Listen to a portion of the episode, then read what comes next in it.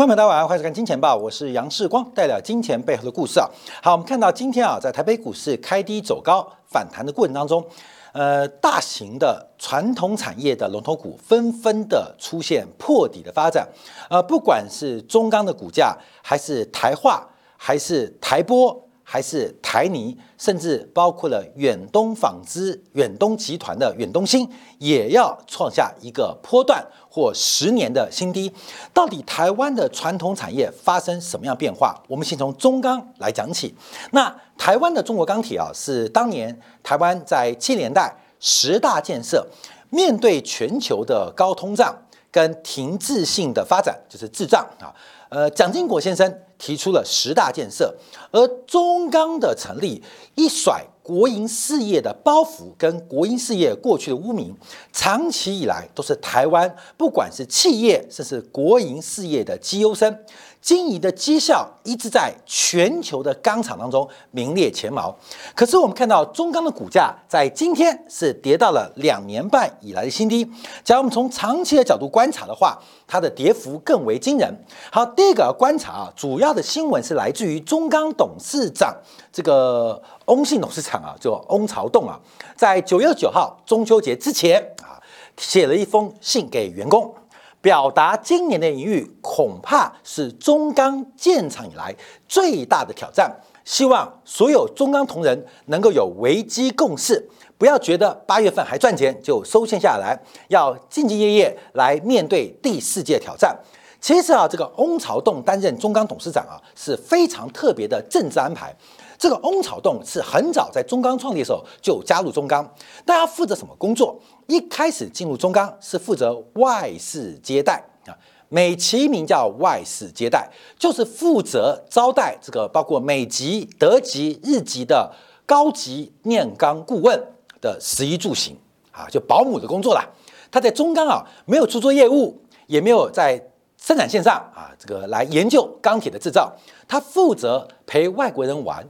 啊，这是他的工作，所以这工作其实蛮好，对不对？每天陪着美国顾问，陪德国顾问，陪日本的钢厂顾问，哎，每天陪他们玩，照顾他们的日常生活起居啊，这是他刚开始进中钢的这个工作。后来啊。待久了嘛，就到了公共事务处啊，来负责跟媒体进行一些沟通啊。有时候上市公司啊需要做些这个 PR 嘛，所以他第二个工作是陪媒体界的好朋友玩啊，所以他工作一直都不错啊，都不错。一个是陪顾问玩，后来陪媒体玩，很资深的员工，但一直负责陪玩的工作啊，陪顾问玩，陪媒体玩。后来调任啊，当人力资源处的处长啊，陪员工玩啊，他工作就负责陪玩啊。再后来，在阿扁任内当中啊，在林文渊担任中钢董事长的时候，把他破格提拔，变成中钢的行政副总。啊，并不是就行政副总啊，也是管行政部门的，所以他等于是中钢啊，也不能讲说大总管呐，但就是负责这些食衣住行，特别是娱乐部分啊，这是他主要在中钢的资历。到了二零零九年的时候，这个马英九上台啊，他就被调去管中联资源。那中联资源是做什么公司呢？专门做中钢废料回收的，也就是这尾料啊，这个炉渣啊这些废料啊，呃，进行再加工。我们知道钢铁厂的炉渣啊，可以经过加工之后变成建材，那就是中年资源的主要业务。那这个转去做中年资源，因为他是扁政府林文渊提拔的嘛，所以啊，当然资历很深了啊，这个年资也多了，所以就外调啊到子公司当董事长。这个通常我们一般在人事安排当中就是准备退休了啦，呃，也尊敬你过去对中钢的角色。你不要以为陪玩很轻松哦，陪玩很辛苦诶，照顾外籍员工很辛苦诶，他们不是只有吃，不是只有衣，不是有住，他们要玩呢，玩很辛苦啊，关没有？第一天玩很快乐，第二天玩很习惯，第三天玩就很疲惫啊！所以陪这些顾问玩很辛苦啊。那媒体也很恐怖啊，你要应付这些这个记者们也很辛苦啊啊，各式各样的各路人马的记者很复杂啊，所以他也蛮辛苦的。所以当时啊，马英九上台之后就把他外派到子公司啊，就等于要退休了。结果啊外派子公司就爆发了国民党马英九任内最大的丑闻。你行政部门的秘书长啊，行政院秘书长啊林义士就跟这个中联资源的卢渣哈产生了一些复杂的交易关系。听说林义士在家里面还收出大量美金啊，送去焚化炉呃焚烧。那当然，翁朝栋说他非常委屈，也长期受到林义士的关说、霸凌跟压力，哎，真的很委屈啊，真的很委屈。既然委屈，就他外派到越南啊，越中钢跟这个日本钢厂啊，在越南设立钢厂啊，就派去当这个台台方的啊台资这部分的这个董事长、总经理啊，就派去，也是一种外派任务啊，就等于是外放啊，外放边疆啊，外放边疆。到了二零一六年，小英执政了。那我们知道中钢啊，在高雄啊，基本上第一个很有钱啊，运每天的流水那么大；第二个啊，影响的票很多。所以当时二零一六年啊，大家就为谁接任中钢董事长，第一个把马政府的给踢掉，谁做中钢董事长，哇，抢翻天啊！你想嘛，林义士光是搞中钢废料，那个生意都是几十亿、几十亿的生意啊。所以中钢这是个超级金母鸡，光是那个废料。都可以点石成金，打翻天。好，林文渊有林文渊人马，那陈菊花妈有花妈人马，所以大家抢翻天了。所以翁朝栋整个看这个中钢的高阶主管，脑袋清楚的都是蓝的，蓝军呐，不是公的蓝军。唯一啊，唯一有点资历的，就是翁朝栋。所以二零一六年他就接任了中钢的董事长，到今天，中钢作为过去。台湾企业，尤其是国营企业、公营企业的绩优生，为什么碰到那么大的困难？其实很多问题并不是今天的问题，长期将近八年的担任董事长职位，我们看到大量的炼钢炼厂的高阶干部退休，大量的业务高管退休，使得中钢本身的体质已经开始逐步出现一些压迫啊跟压力。所以中钢的问题是今天的问题吗？啊，各位没有？你找一个。呃，专门照顾外国人生活的，专门照顾媒体人生活的，来担任董事长，中钢的衰败，这几乎是一个必然的事情。不是翁朝栋不行，是翁朝栋真正懂钢铁吗？他真的懂钢铁吗？好，各位朋友，我们提出证据啊，提出证据。从翁朝栋过去一年来的发言，我们看一下他到底懂不懂钢市。不要讲上半年哦，跟我讲下半年。六月十六号，中钢董事长说。今年下半年啊，下半年下半年将会优于上半年，而明年比今年更好。这六月十六号讲的，六月十九号啊，中钢再度下修七月份跟第三季的盘价，可是估计八月份会反弹啊。到了七月十一号，亚洲钢价吹涨风，翁朝栋直言跌无可跌，预估七月筑底。到了八月五号，他说最坏已过，九月起复苏，旺季第四季没有看坏理由。到了八月十五号，中钢九月份盘价全面调涨，预估全球钢市将重返供需平衡。到了九月十五号，原料涨，产量有限，中钢乐观看第四季的钢市。嗯，哎，最新讲法啊，中钢说，中钢碰到史上最大逆风啊，最大逆风。股价就跌跌跌跌跌，到今天创下两年半新低。而台湾的中钢总共有一百二十万个股民，所以台湾呢，以股票开户人数啊，大概将近七八百万，高八九百万，平均每八个人就有一个人手上有中钢，也是台湾退休基金 ETF 的必备。两股啊，必备两股，结果出到巨大的一个挫折，巨大挫折。我们再看股价，因为从中钢来讲啊，这个基本上股东是一百二十万人啊，这股价从去去呃前年的呃二零二零年五月四十六点七五跌到现在，股价刚好央涨。其实过去啊，几乎很难发生。以前的大跌啊，不是次贷海啸，就是网络泡沫，不然就是台湾啊万点的泡沫。这一次在台北股市没有问题之下，台湾的中钢股价。倒地啊，跟崩盘。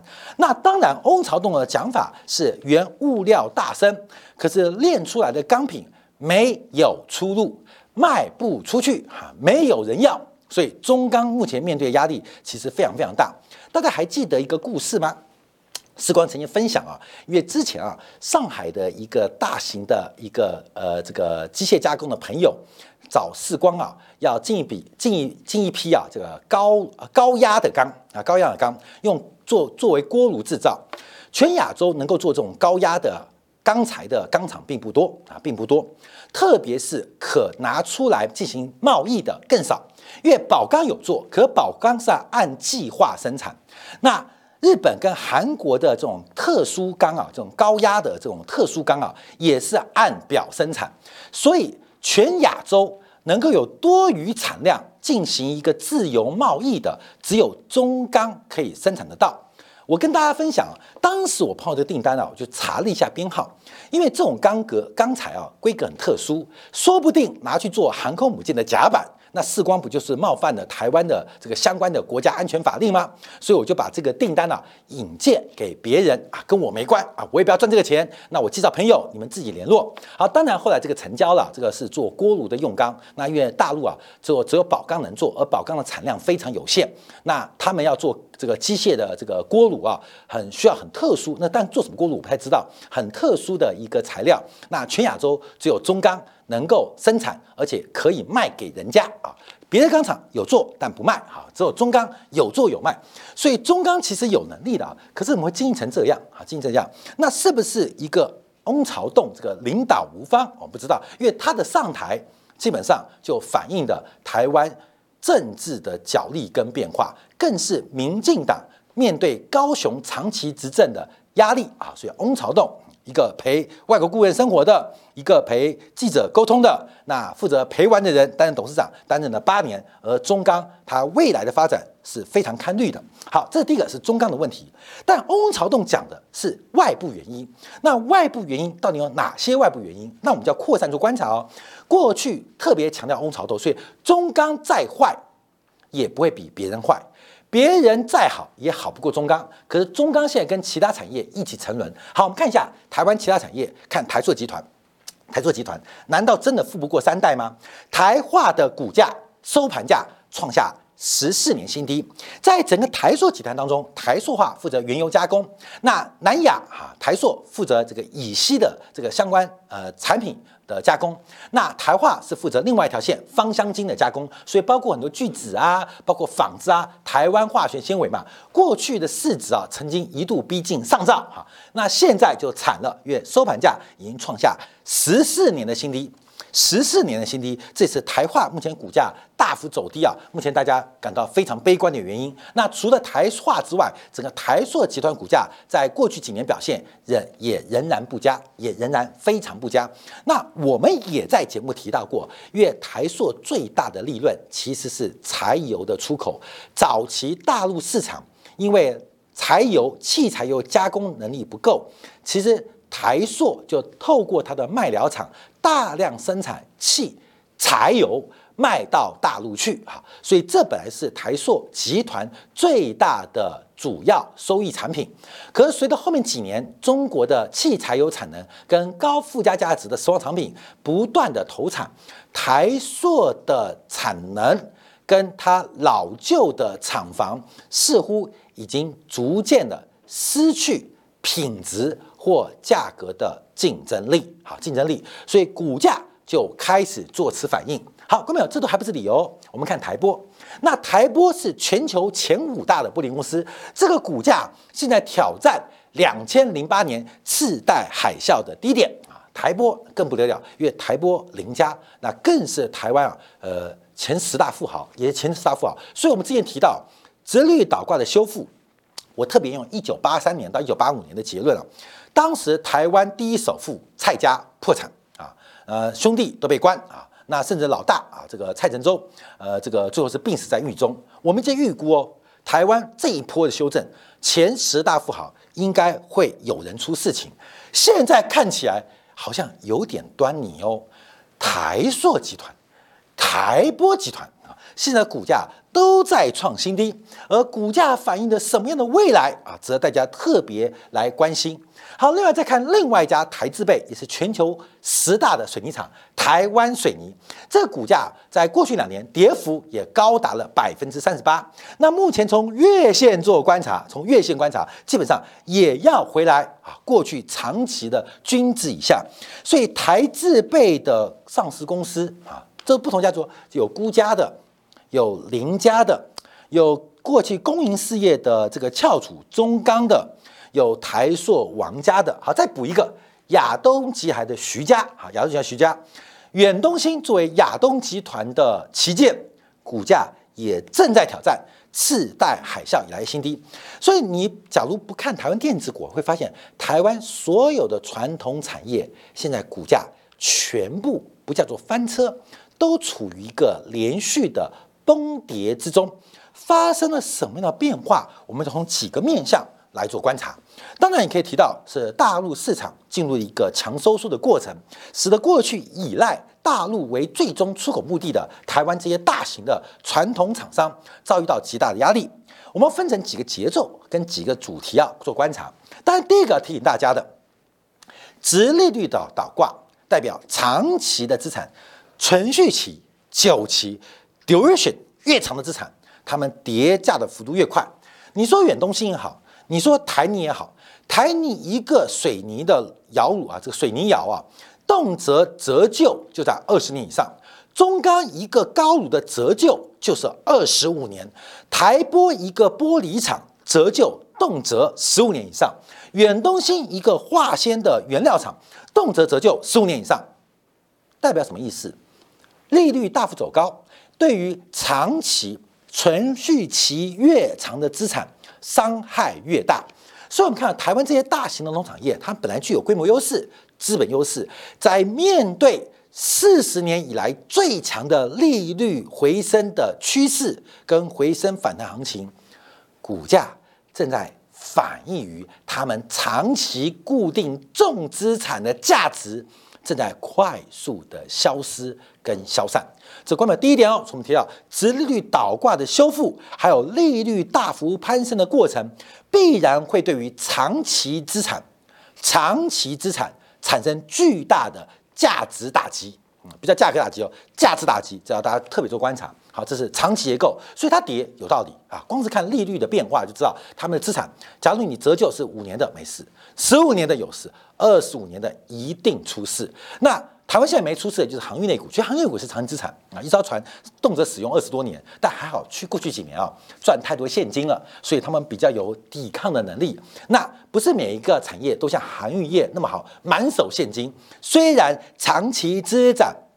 受到折现率的大幅攀升，价值萎缩，价值缩水。可是航运类股有大量的现金啊，所以现金的利息报酬也给航运股、航运类股啊带来一个避风伞，或是叫做安全阀。好，那其他船长就非常非常惨。好，所以关淼，我们观察哦，那只有这些传产传统产业，他们是那么长的折旧吗？半导体厂的折旧也很长哦，半导体的 duration 回收。也很慢哦，所以这场修正其实只是从这个市场的很多角落开始反应。好，这是第一点，我们从长期的角构跟大家讲必然下跌的原因。第二个观察啊，这个台币的大贬，台币今天来到了三十二点二八七，距离去年十月份的三十二点三二五只差一步之遥。那代表什么意思？台币正在挑战七年新低。挑战七年新低。我们最近啊，在分析大陆经济的时候，讲到孟戴尔三元悖论啊，孟戴尔三元悖论就是在资本流动、在汇率稳定、在独立的货币增当中，只能三选二。台湾地区是一个资本自由流动的地方，所以这一点卡住了。那现在就是汇率稳定跟独立符合国内或经济体内货币政策的一个弹性。那我们就注意哦，因为台湾要选举了咩，房地产都是这些政客的主要金主嘛，所以台湾的央行扛住逆风，拒绝升息，维持利率不变。好，注意哦，自由开放流动的一个资本市场，又要顾住台湾的选举跟这些房地产的金主爸爸妈妈。你看基泰有没有事？基泰之后就没事了，怎么样，基泰基本上。政商关系是非常非常的良好啊，所以大家也不用担心它啊，不要担心它。好，又要稳住建商信心，不能加息啊，这个独立货币政策嘛啊，又要保持资本流动，那牺牲谁？牺牲汇价。那牺牲汇价跟中钢大跌有关系，因为台币的购买力、汇率贬值越来越低，同样一吨钢，用美元看可能波幅不大。啊，同样一吨铁矿砂，同样一吨煤矿煤炭啊，可能破不大，可用台币算就不一样了啊。基本上，台币购买力越来越低，也代表这些厂商对于原材料的牛市抵抗的能力越来越差。这就像为什么最近大陆的黄金跟国际的黄金出现那么大的溢价，主要就是人民币内涵贬值的压力存在，导致购买力平价的影响。现在。大陆内地的黄金跟国际金，其实中间的差价，其实反映的是人民币预期贬值的空间。大家懂金融的过程啊，所以当你汇率要贬值，其实你的购买力会降低，所以投资人会大量抢购黄金。面对企业来讲，面对一个贬值的汇率，贬值汇率，它的购买成本就会越来越高。所以中钢。翁朝栋同讲法就是，我们钢材又卖不出去，可是我们的煤、我们的铁，甚至我们的原料都不断涨价，所以要面对创长以来最大的逆风。那是翁朝栋的问题吗？是直利率的问题吗？直他一定不懂的啦。还是我们看到台湾牺牲了、牺牲了该升息而不升息的这个成本，让汇率准备创下。七年新低啊！大家要特别观察，这几天台币要准备挑战三十二点三了。这个点破之后，就新年新低，七年新低，七年新低。好，那我们再往下观察，从新台币的名目有效汇率指数跟实质有效汇率指数，其一路在贬哦，一路在贬哦。这贬是什么原因？看到没有？什么原因？就是因为台湾银行不升息嘛。那利率是货币的价格。你不升息，当然贬值嘛，跟日本央行一样啊，连日本都要准备改善、改变货币政策了，台湾坚持不升就是不升，坚持不升就不升，所以民进党很厉害，你看台湾感觉很漂亮嘛，中油要破产了，台电要破产了。中钢也撑不住了，哈，对不对？那现在还是照顾地产商，所以我们看到这没有办法，这个为了选举讨好选民啊，基本上你看，呃，非常非常的惨烈啊，非常非常惨烈。所以现在台币的购买力正在大幅下滑，对于依赖海外原材料厂商压力就会越来越大。那对比的是，美元昨天晚上又创新高，来到一百零六点三二啊，一百零六点三二。那目前美元在挑战去年九月份高点一百一十四点七八。那有没有机会？过没有？不要管这个机会，因为那么大的底部。单峰反转做美元行情结束，这个可能性是非常非常低，这也是我们过去半年来的看法。所以现在应该没有人讨论啊，质疑世光对于看多美元的一个立场跟挑战。很多东西啊，我们从宏观角度做分析，其实啊是给大家了解到，就是呃，这个真理是需要检验的嘛。实践是检验真理的唯一标准，这是邓小平同志所讲的话。那我们对于宏观经济，为什么一讲宏观经济，让他了解到去认真学习或认真分析宏观经济，是对你的投资理财，会对你对世界看法有真实帮助的捷径跟手段。所以不要听名牌啊！今天很可悲，今天中午又有一个粉丝啊被诈骗啊，被诈骗啊，又被诈骗三百多万了。我觉得也是非常难过啊！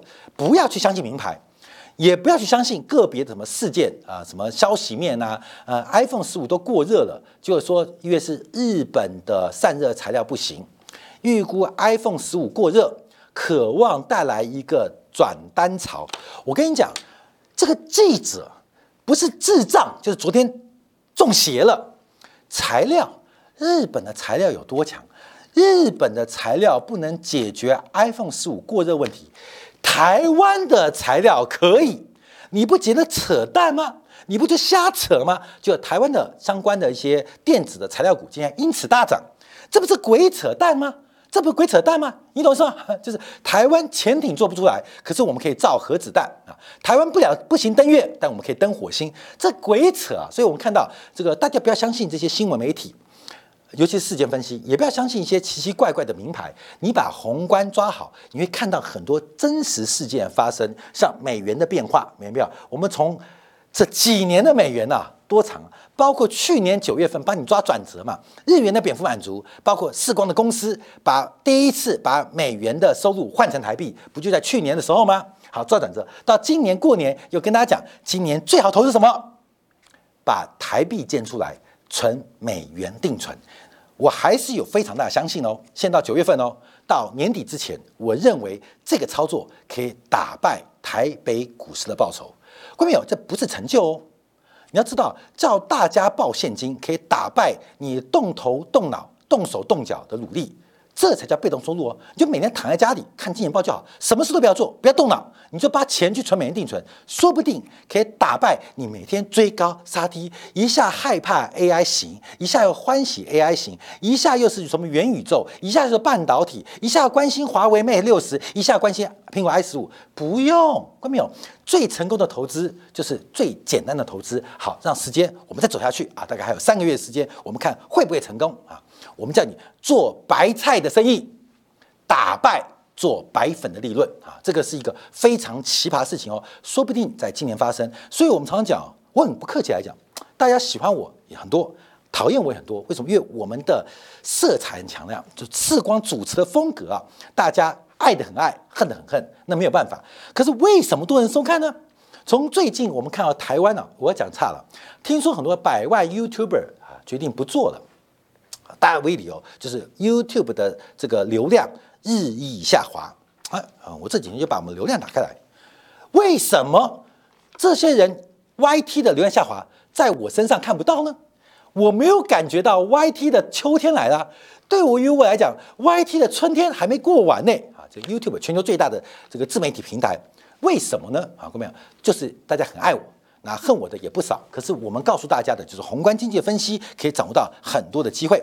好，再往下观察，好，美元超强，美元超强，好，来看一下实质利率在昨天又再创新高，百分之二点二三啊，百分之二点二三，不断的顶哦。不断的顶哦，昨天节目也提到，好看一下黄金啊，因为实质利率跟黄金现有关系，它必然是一个负相关啊，所以黄金的现货昨天再度跌破每盎司一千九块一九百块美金。那关键你看的可能是不同月份的黄金期货，但现货目前来讲是一个折价的啊，这很特别哦，现货比近月期货来的便宜，近月又比远月来的便宜，也就是整个也这个呃这个。呃，cont contain container 这个呃，整个黄金的期货的这个期限结构，它是个深水结构啊，就是越远越贵啊，常常有深水或贴水结构，你要注意哦，你要注意哦，这代表你空期货，关没有？现在期货是多少？刚刚刚好像早上是说，昨天是一二零一九零三了，好，一九零三，好，我们在一九零三，反正现在跌破一千九了，一九零三赌近月到期，现货一八九四。假如两格都不变，市场关门啊，下个月结算你会现赚九块钱，好快乐，你知道吗？那远月的更高，远月的好，我看有一九一五吧，一九一五吧，就什么都不变，远月比近月又贵十二块钱，你不就很快乐吗？在一个即将下跌的资产面前，竟然它的期货的期限结构是一个深水架构，哎，观众注意哦。所以，我们常讲，那天我们在节目当中是在金铁杆提到了巴菲特的安全边际，有两个安全边际。第一个是实质利率对于黄金现货的价格影响。我们引用的是摩根的一个长期的观察，所以从线性的数学角度告诉你，实质利率在二点二三的时候，黄金的理论价格是多少？一六二八。那现在是一八九四到一六二八，以摩根的这个模型来讲，大概存在了将近两百七十美元的安全边际，因为这个数字是从过去的历史经验推敲出来的，所以大概有两百七十块的安全边际，两百七十块之于一千九百块的黄金期货，其实黄金期货的杠杆很大，光是这个的修复。就很惊人啊！这个修复就很惊人。那另外观察，在实质率走高的时候，怎么可能黄金的企业结构还是深水嘛？又给你第二条、第二道的安全保护。所以做投资一定有风险，做投资一定要注意风险。做投资也有它的期望的报酬率。可是我们要观察，就要把做期望报酬大大的东西，把风险。做的小小的商品啊，各位知道特别留意。好，那各位看绝对位置啊，看绝对位置，因为黄金的绝对位置啊，真的是高啊，真的是高啊，形成了三个妈祖啊，各位上次看到这边的时候还是同名状啊，同名状。里面李连杰啊跪在这三个大人前面啊，对，最后兄弟都死光了，李连杰自己也不保啊，各位这个同名状的，嗯，感觉就三个成功啊啊。什么功啊？坐这边三座大山啊，三座大山啊。我们常讲到这个人民革命有好几座大山啊，现在黄金也有三座大山，也有三座大山。它已经把你的日光，把你的希望、把你的未来快要遮蔽喽。所以很多事情呢，风险多大，期望多大，请大家特别做观察。我们今天从久期、存续期、duration 的角度看到台湾这些具有长期资产或长期设备的公司，它的估值正在崩跌，有人的原因，有政治原因，有台湾货币决策原因。有更有直利率估值的影响，那更重要是这个泡沫的破灭，它影响的不单是这些长 duration 估值的资产或企业，也会影响到我们所有资产。分享给金钱报的观众朋友。好，下面课在经典部分，我们就来分析一下，嗯，特别是通胀的原因起源在哪边？我们过去提到，升息会不会本身就是一个刺激物价上涨的原因？土地是面粉，房价是面包，所以过去土地价格走高，房价就一定走高啊，这是土地要素嘛。那劳动力啊跟工资，一个是面粉，一个是面包，劳动力不足的时候，工资一定走高。这是一个资本主义的时代，资本主义的面粉是什么？不就是利率吗？所以通胀真正发生原因，会不会是是美联储加息的结果？休息片刻，会在经典部分为大家做进的观察解读。